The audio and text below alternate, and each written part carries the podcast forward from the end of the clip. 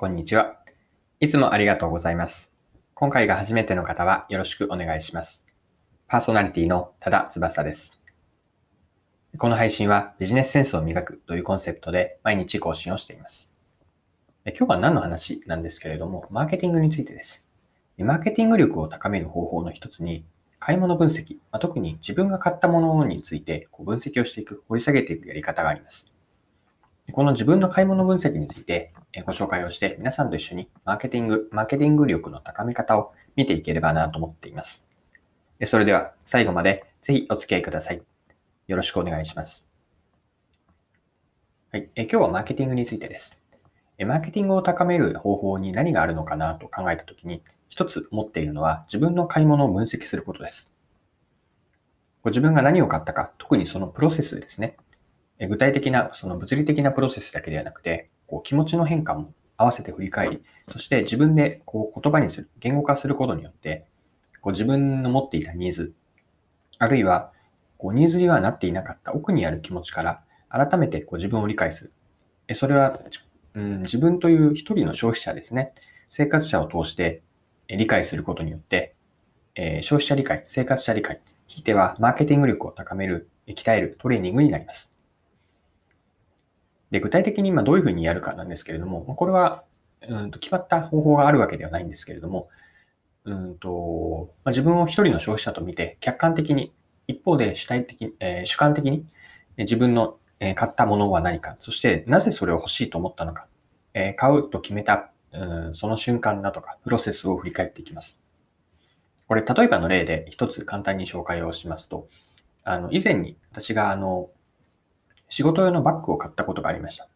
あのリュック、リュックのタイプになるんですが、その時に、えー、自分は何を思ってその買い、これというふうに決めたかどうかというのを考えてみると、こう、判断軸として何を優先に置いたのか、一方で何を低い優先度にしたのかというのを整理すると、自分のニーズというのが見えてきたかなと思います。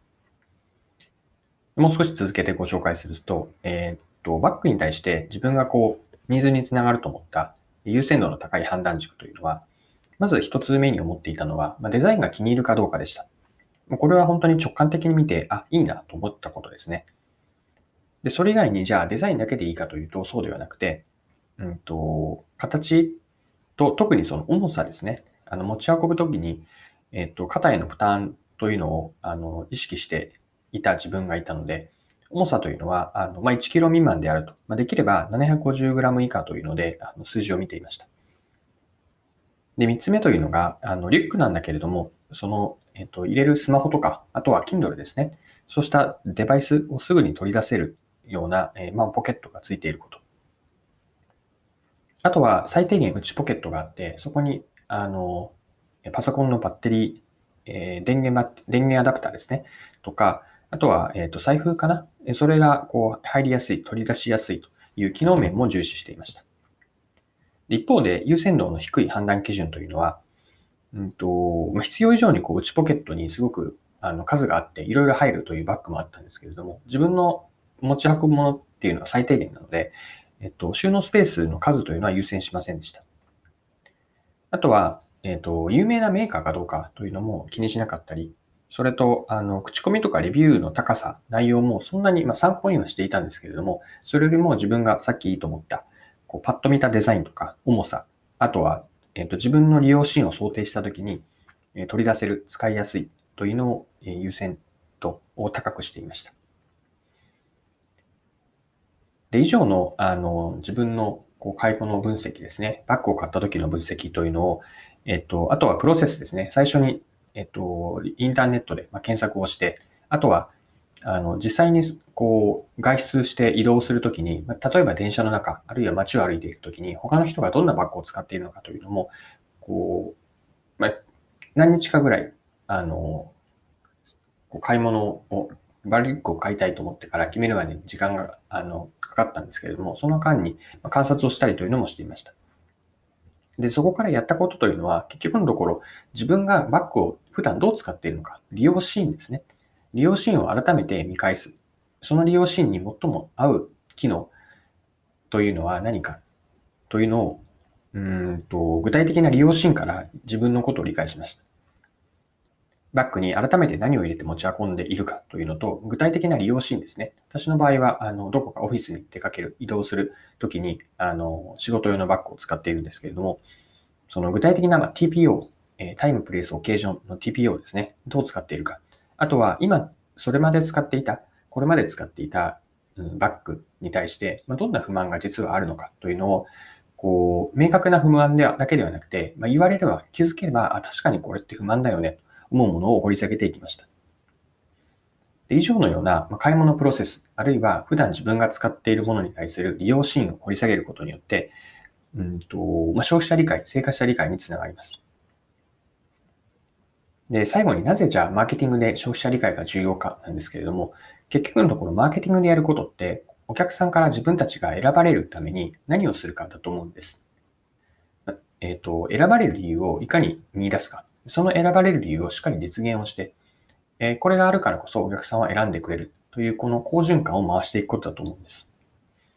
で、選ぶ理由というのが今、買い物分析で見てきたような、えお客さんがどんなニーズ、顕在化したニーズから潜在的なニーズを持っているかだと思うんです。で、他にも、あの、ニーズにすらなっていないような、こう奥にある潜在的な不満とか、あるいは気持ち、これも合わせて理解するといいんです。で、もう一つ、あの、今の言葉にちょっと近いんですけれども、マーケティングには顧客インサイト、消費者インサイトというものがあります。